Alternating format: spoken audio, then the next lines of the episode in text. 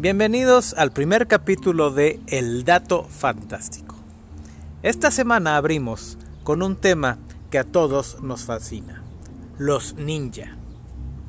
La palabra ninja proviene de un onyomi, es decir, una palabra extranjera, en este caso china, que ha sido fonéticamente adaptada al japonés, casi como lo haría un chairo por acá. El kanji, palabra escrita en japonés, apropiado, se pronuncia como shinobi no mono o shinobi para cortar. Aunque la historia de Japón menciona espías y asesinos muy hábiles, en realidad es hasta el siglo XV que aparecen los verdaderos ninja, mercenarios altamente entrenados en el arte del engaño, el asesinato, el sabotaje y la guerra de guerrillas.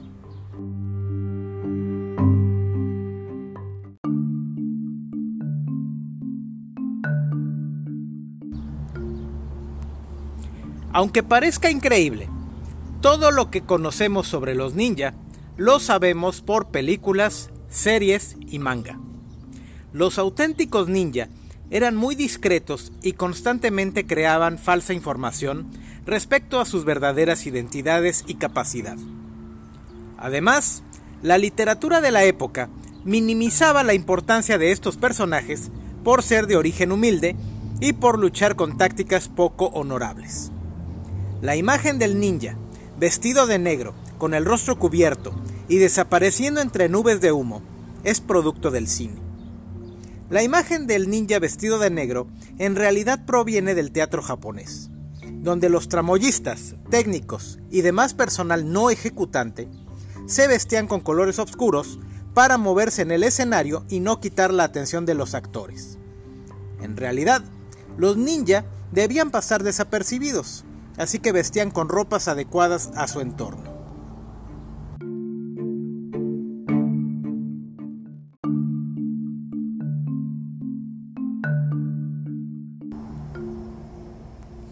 Otra imagen que tenemos del ninja es la de seres con habilidades casi sobrenaturales. Te estoy mirando a ti, Naruto. Los ninja ciertamente estaban entrenados en el arte del engaño y ciertamente muchas de las habilidades que se les atribuía, tales como desaparecer entre nubes de humo, caminar sobre el agua o realizar saltos sobrehumanos, es producto de una campaña de desinformación originada por los propios ninja. Sin embargo, no todas estas historias son completamente falsas. Por crónicas de la época, se sabe de ninjas que fueron capaces de infiltrar fortalezas enemigas e incendiarlas desde adentro sin ser detectados, o asesinar comandantes enemigos con métodos dignos de una película de ficción. Por ejemplo, un ninja fue capaz de infiltrar un castillo, ocultarse entre las tablas por arriba de la cama del señor del castillo y, cuando éste dormía, descender un hilo por el que escurrió un veneno hasta su boca. Otro esparció un, un polvo tóxico sobre unas flores que su víctima acostumbraba olfatear cada mañana. Y un tercero se ocultó entre las ramas de un árbol durante tres días. Cuando su objetivo salió al balcón a dar un discurso a sus tropas, el ninja lo atravesó con una flecha.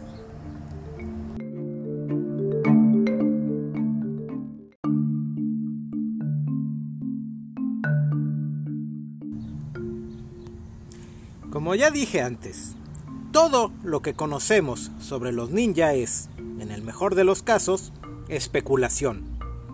Incluso las herramientas y las armas asociadas con los ninja son motivo de controversias. Debido a su origen humilde, los ninja no podían pagarse las armaduras y las espadas de las clases privilegiadas, como los samurái. Y por lo tanto se asume que ellos utilizaban armas con orígenes campesinos, tales como el kusarigama, una hoz para cortar pastos con una cadena atada al mango, o el famoso shuriken, la estrella ninja, que eran cuchillas arrojadizas fáciles y baratas de fabricar. Sin embargo, los historiadores aún no saben si la famosa ninja to o espada ninja fue real o una invención del cine. Hasta el día de hoy, ningún ninja genuino ha sido descubierto, aunque esto tampoco significa nada, pues las leyes japonesas de la época prohibían el uso de espadas para las castas inferiores. Así que estas pudieron ser destruidas u ocultadas. También es común en las historias y el cine el uso de armas ocultas o que simulaban ser otra cosa. Ejemplos de este ingenioso armamento han sido descubiertos, como pistolas que simulan ser cuchillos o artículos de belleza que esconden cuchillas afiladas. Pero no existen registros de que en realidad fueran utilizados.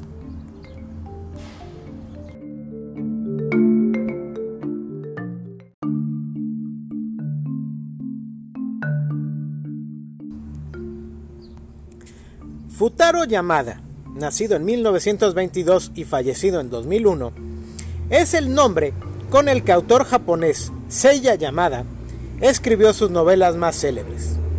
Entre estas, Kouga Ninpocho, más conocida en Occidente como Ninja Scroll. Esta novela, ubicada durante el shogunado de Ieyasu Tokugawa, describe una historia de amor tipo Romeo y Julieta entre dos miembros de clanes ninja rivales, los Kouga y los Iga.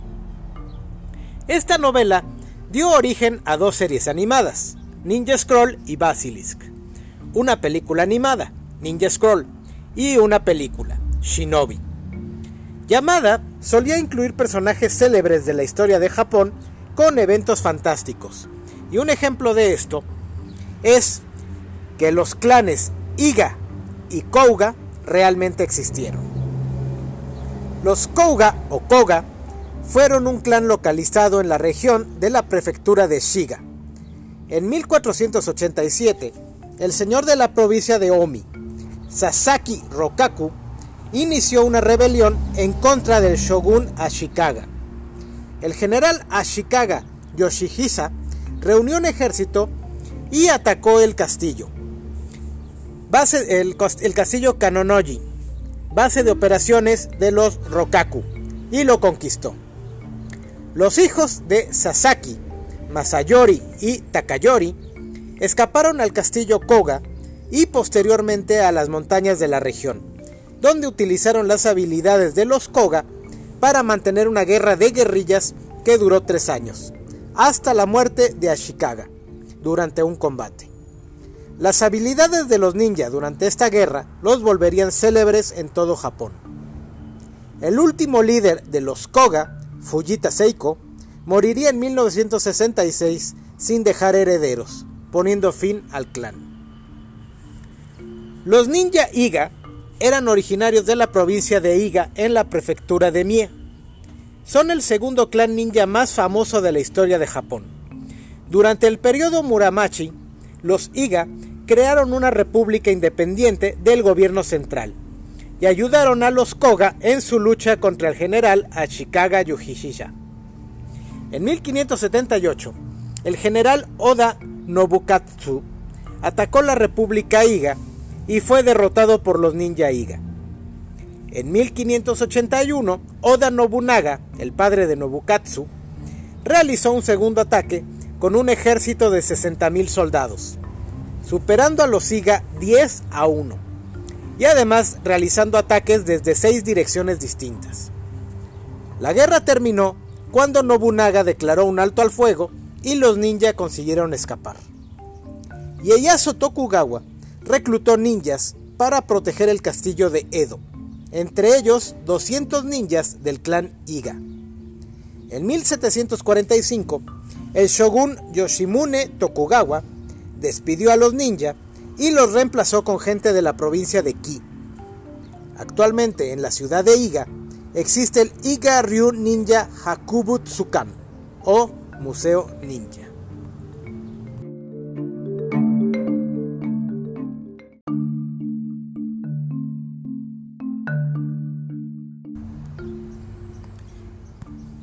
Cualquier fan de Uma Thurman, Quentin Tarantino, Sonny Chiba, Basilisk o las películas de ninjas en general reconoce un nombre, Hattori Hanzo. Dependiendo de a quién le pregunte uno, Hanzo fue uno de los samurái, diagonal ninja, más importantes de su tiempo. Sí, así es. Al día de hoy, los historiadores no están seguros si Hanzo era un ninja o no. Lo cierto es que tenía relación con los ninjas del clan Iga y los utilizó en muchas batallas. Nacido en 1542, los Hanzo eran vasallos del clan Matsudaira, posteriormente Tokugawa. Luchó en su primera batalla a los 16 años en la toma del castillo Udo. Entre sus logros más destacados se encuentra el rescate de las hijas de Ieyasu Tokugawa, prisioneras de Udono Nagamochi. Hanzo lideró un grupo de ninjas que escalaron y capturaron el castillo Kaminogo rescatando a las prisioneras y capturando valiosos rehenes para su señor. Durante la batalla de Mikatagahara, Hanzo contuvo el ataque de una parte del ejército de Takeda Shingen con tan solo 30 hombres bajo su mando. Durante la invasión de, Oda Nobokatsu a la República Iga, Hanzo planeó las defensas que finalmente derrotaron al invasor aunque desafortunadamente fue incapaz de frenar el ataque de Oda Nobunaga.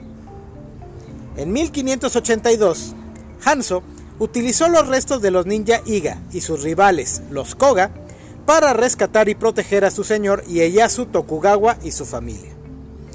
Cuando Ieyasu Tokugawa se convirtió en shogun, utilizó ninjas para proteger su palacio.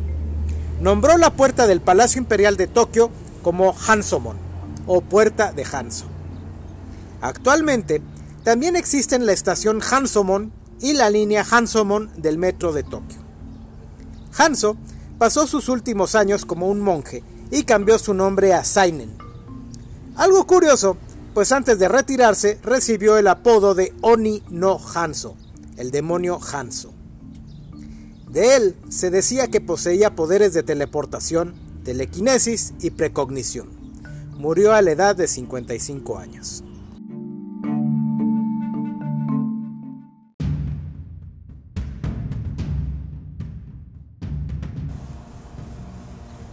Aunque el término ninja puede usarse libremente para describir a los espías y asesinos japoneses, la palabra kunoishi se refiere específicamente a las mujeres que practicaban el ninjitsu.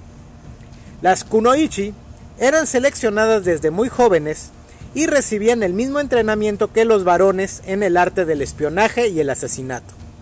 Pero además, recibían entrenamiento especial en otras artes.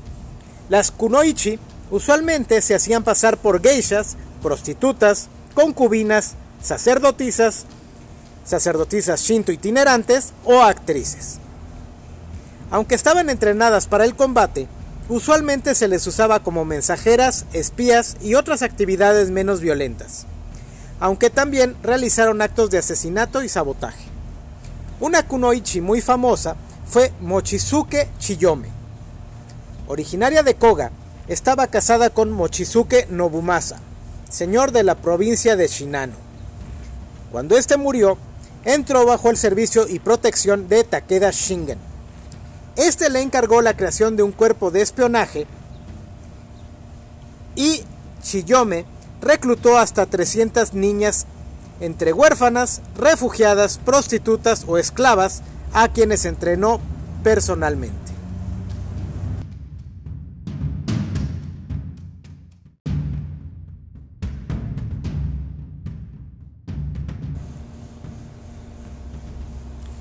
Ishikawa Goemon es una figura legendaria del Japón feudal. Su verdadera historia está muy mezclada con la leyenda, así que es difícil saber qué tanto es verdad y qué tanto es mito. Se sabe que fue un nativo de Iga y que posiblemente entrenó directamente con otro ninja legendario, Momochi Sandayu.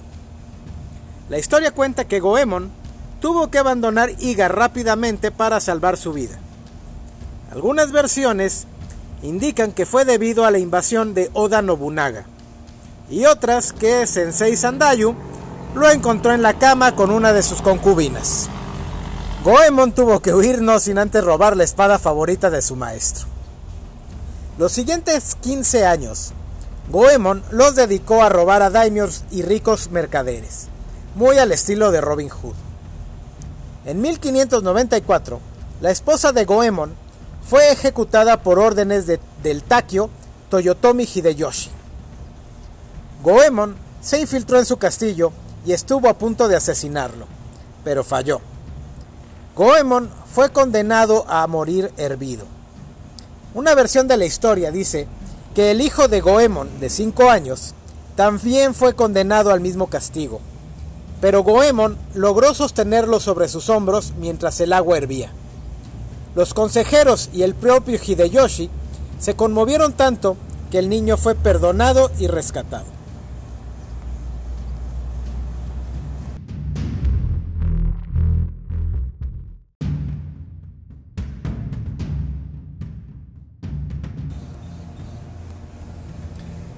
Fuma Kotaro fue el más famoso de los líderes del clan ninja de los Fuma. Este clan tiene sus orígenes en el siglo X, cuando apoyaron la revuelta del clan Taira en contra del gobierno central de Kioto. El nombre del líder del clan era Fuma, y desde entonces todos los líderes del clan adoptaban ese nombre. Kotaro originalmente se llamaba Kazama, pero adoptó el nombre de Kotaro Fuma de acuerdo con la tradición. El clan Fuma se especializaba en guerra de guerrillas, asalto naval y combate a caballo, y eran originarios de la prefectura de Kanagawa. Kotaro inició como líder de 200 Rapa, es decir, soldados irregulares que actuaban como bandidos, piratas y exploradores. Sirvió con lealtad a Ojo Ujimasa y a su nieto Ojo Ujinao. En 1580, Kotaro infiltró al campamento de Takeda Katsuyuri, provocando caos y destrucción. Peor aún, causó tal confusión entre los soldados de Takeda que estos se mataron entre sí creyendo que se trataba de una revuelta. En 1590, Toyotomi Hideyoshi asedió y capturó el castillo Odawara, poniendo fin al clan Ojo. Al quedar sin señor a quien servir, los Fumas se desbandaron y muchos ninjas se convirtieron en bandoleros o mercenarios.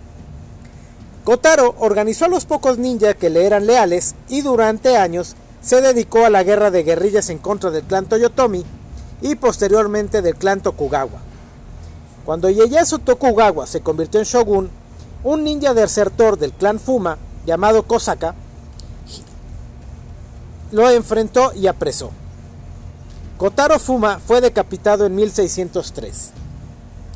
Una popular historia, pero completamente falsa, es que Fuma Kotaro y Hattori Hanzo fueron enemigos toda su vida. Cuando Ieyasu Tokugawa se convirtió en shogun, ordenó a Hanzo la, la captura de Kotaro, pero este lo engañó ocultándose en una isla. Cuando Hanzo se aproximó a la isla con una flotilla, Kotaro lo atrajo hasta un canal donde los barcos quedaron atrapados. Entonces los hombres de Kotaro vertieron aceite en el agua y quemaron los barcos con toda su tripulación.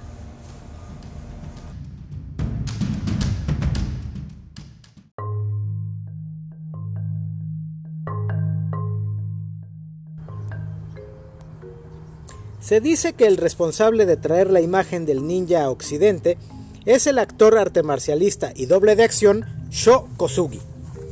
Nacido en 1948 en Tokio, Japón, Shoichi Kosugi fue el único hijo de un pescador que se inició en las artes marciales a los 5 años y a los 18 era campeón nacional de karate. A los 19 años viajó a Los Ángeles con la intención de estudiar finanzas internacionales y ahí conoció a su futura esposa Shuk Jim Chan y también probó la fama como villano en la cinta Bruce Lee pelea desde la tumba. En 1981 fue contratado como antagonista de Franco Nero en la cinta Enter the Ninja y posteriormente de Lee Van Cleef en la serie The Master. Su última película fue Ninja Assassin, como enemigo del ídolo coreano Rain. Fue campeón de artes marciales en 1972, 1973 y 1974. Además es maestro de Taekwondo, Kendo, Judo, Kobudo, Aikido y Ninjitsu.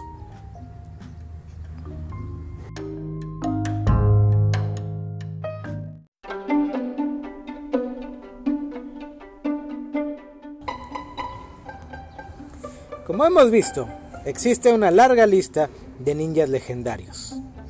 La ficción, conocemos ninjas con habilidades increíbles, ninjas admirables, y está Shredder. Nacido Oroku Saki y conocido por su alias, el güey ese que no puede con cuatro quelonios adolescentes, lo más ridículo del asunto es que este personaje fue inspirado por un rallador de queso. Además, su primera aparición dentro de la franquicia de las Teenage Mutant Ninja Turtles estaba planeada para ser la última. Eastman y Laird, los creadores, han dicho que nunca pensaron en Shredder como el principal antagonista de las tortugas. Y para ellos fue una sorpresa que el personaje adquiriera tanta popularidad. Incluso el nombre del clan ninja al que Shredder pertenece, el pie, es una mofa de la mano, un clan ninja del universo Marvel y frecuente enemigo de Daredevil.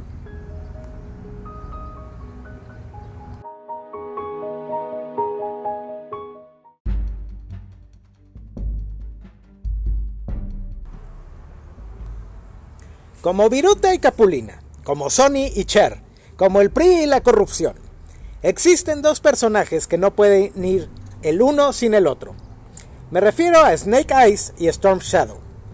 Snake Eyes, nacido como clasificado en 1900 clasificado, entrenó con en el Comando de Asistencia Militar para Vietnam en Nha Trang, como especialista en reconocimiento y operaciones comando, y sirvió en operaciones de patrulla de largo alcance y reconocimiento durante la Guerra de Vietnam, junto con Lonzo R. Wilkinson y Thomas S. Arashikage. Al finalizar el conflicto clasificado y Arashikage viajaron juntos a Japón, donde Thomas introdujo a su amigo dentro del clan Arashikage, un clan ninja.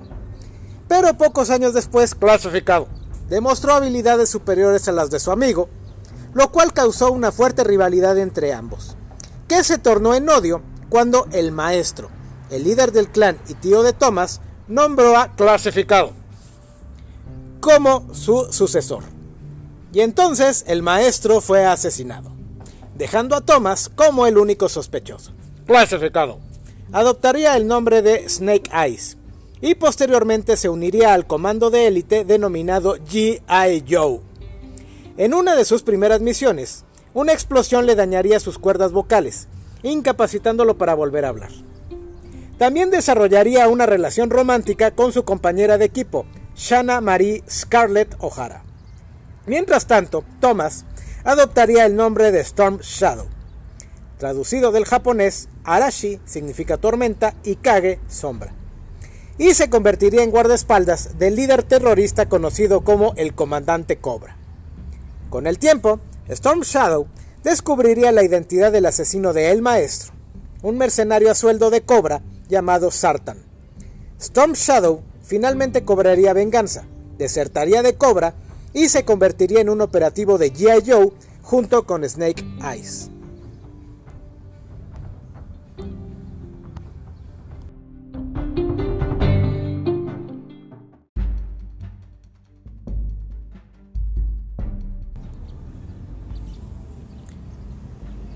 Ella es la reina de los abonos chiquitos para pagar poquito. ¿Qué? Todos pensamos eso la primera vez. Creada por el escritor Frank Miller, Electra Natchios es uno de los personajes más emblemáticos del universo Marvel, especialmente para los seguidores del personaje de Daredevil. Hija de un poderoso empresario y posteriormente embajador ante las Naciones Unidas, Hugo Costas Natchios. Electra fue compañera y pareja sentimental del abogado Matt Murdock durante sus años de universidad. Pero poco después, ella y su padre fueron secuestrados por un comando terrorista. Un intento de rescate por parte de Daredevil fracasó y Hugo murió. Electra viajó a China con la intención de aprender artes marciales, pero fue reclutada por La Mano, un clan de ninjas con habilidades sobrenaturales y místicas, y que la utilizarían como asesina. Electra y Daredevil se encontrarían en múltiples ocasiones a veces como aliados, a veces como enemigos. Como resultado de fracasar en una misión, el Kingpin Wilson Fisk envió a otro asesino llamado Bullseye, que finalmente apuñaló a Electra con una de sus propias armas. Posteriormente, y como todo buen superhéroe, Electra resucitaría y se convertiría en la nueva líder de la mano. De acuerdo con el escritor Frank Miller, Electra está basada en Lisa Lyon, pionera del fisicoculturismo femenino y primera campeona de Estados Unidos. También existe cierta controversia respecto al personaje, pues cuando Miller dejó Marvel, la empresa aceptó no volver a usar el personaje sin su consentimiento, promesa que Marvel incumpliría.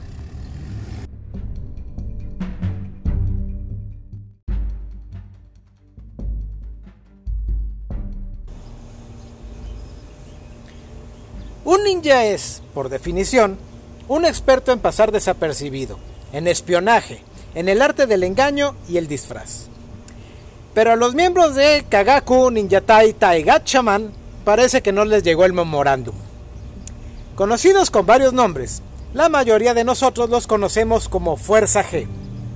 Creados por Tatsu Yoshida, este equipo de cinco adolescentes es empleado por el brillante científico Kosaburu Nambu, o Doctor Benjamín Mente Brillante en español, de la Organización Internacional Científica, para luchar contra el grupo terrorista tecnológicamente ultra avanzado Galactor, dirigido por el andrógino Berk Katze, quien a su vez recibe órdenes del extraterrestre Sosai X.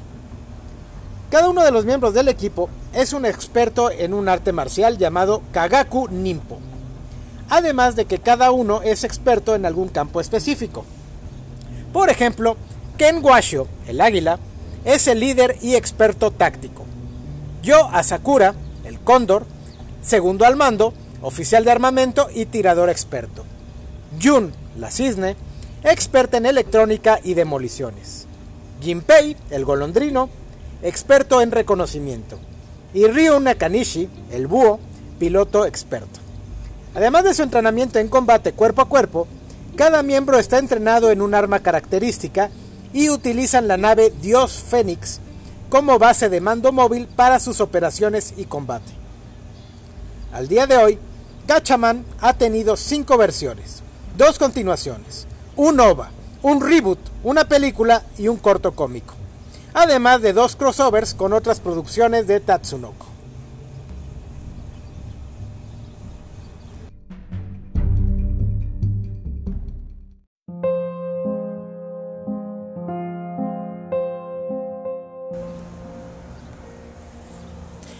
Esta es la triste historia de Kamui, el ninja marxista. Bueno, algo así. Kamui, el ninja fugitivo, es creación del escritor y mangaka Sanpei Shirato, nacido en 1932. Shirato fue hijo de un obrero y miembro activo del movimiento proletario cultural, y uno de los que aparecen junto al cadáver mutilado del líder del movimiento Kobayashi Takiji. Por supuesto, esto y los eventos del siglo XX en su país natal influenciaron los trabajos de Shirato, particularmente su magna opus Kamui, la historia de un joven ninja que deserta de su clan en busca de una vida mejor y que constantemente debe viajar y ocultarse temiendo por su vida y viendo cómo los pocos amigos que hacen sus viajes terminan muriendo por causa de su vida como fugitivo. También es significativa las imágenes de pobreza, miseria y dolor a lo largo de su historia.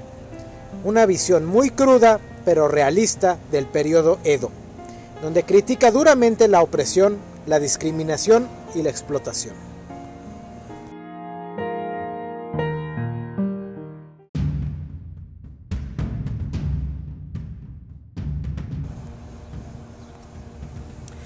Gracias a la magia ninja o a la magia del reboot, existen dos Ryu Hayabusa. El primero es hijo de Ken Hayabusa o Yoe Hayabusa según la versión, miembro del clan Hayabusa, que significa halcón. Un muy antiguo clan ninja especializado en artes místicas. La primera versión de Ryu lucha contra Ashtar y Yakio, dos poderosos hechiceros que pretenden usar la espada dragón para invocar un ejército de demonios y así conquistar el mundo. Este mismo Ryu también lucharía contra el shogun de la oscuridad para vengar la muerte de su clan y ayudaría a las Kuonishi Ayame y Kazumi para derrotar al corrupto empresario Victor Donovan en Dead or Alive. La segunda versión de Ryu Hayabusa es un miembro de un antiguo clan de ninjas cazadores de demonios, que a su vez es mitad humano, mitad demonio, mitad de rama. Chiste local, si vieron Diana la del puente o el justiciero vengador me entenderán. Ryu fue creado por Hideo Yoshizawa.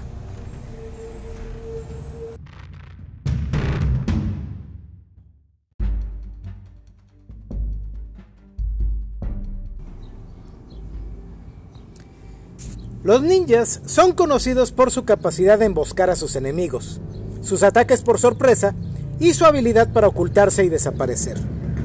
Sin embargo, en el mundo de los videojuegos, se da más énfasis a sus habilidades de combate y sus poderes sobrenaturales. No es el caso de la serie Tenchu. Tenchu, que significa venganza o retribución divina, narra las aventuras de Ricky Martin, digo, Ricky Maru y Ayame, miembros del clan ninja Azuma y de jurada lealtad a Lord Goda, su señor feudal. El juego pone mucho énfasis en las habilidades del jugador para pasar desapercibido y realizar ejecuciones por sorpresa.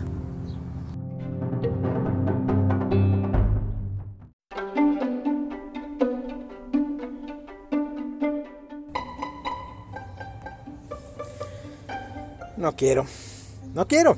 No quiero, no quiero, no quiero, no quiero, no quiero, no quiero, no quiero.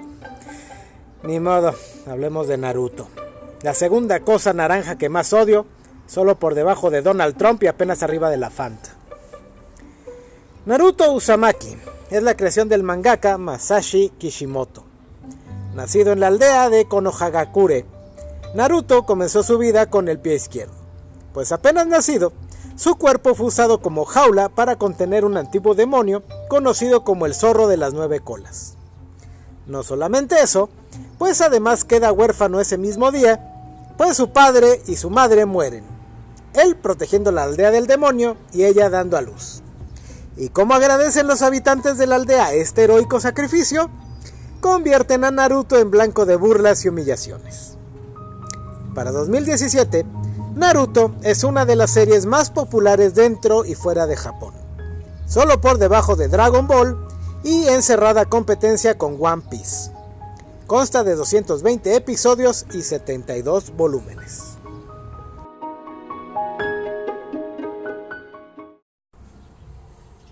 Y bueno, pues así llegamos al final de este primer episodio del Dato Fantástico donde les seguiremos trayendo datos, anécdotas e información interesante de todo aquello que hace que el hombre sueñe. Los esperamos en la próxima y que tengan una excelente tarde. Hasta luego.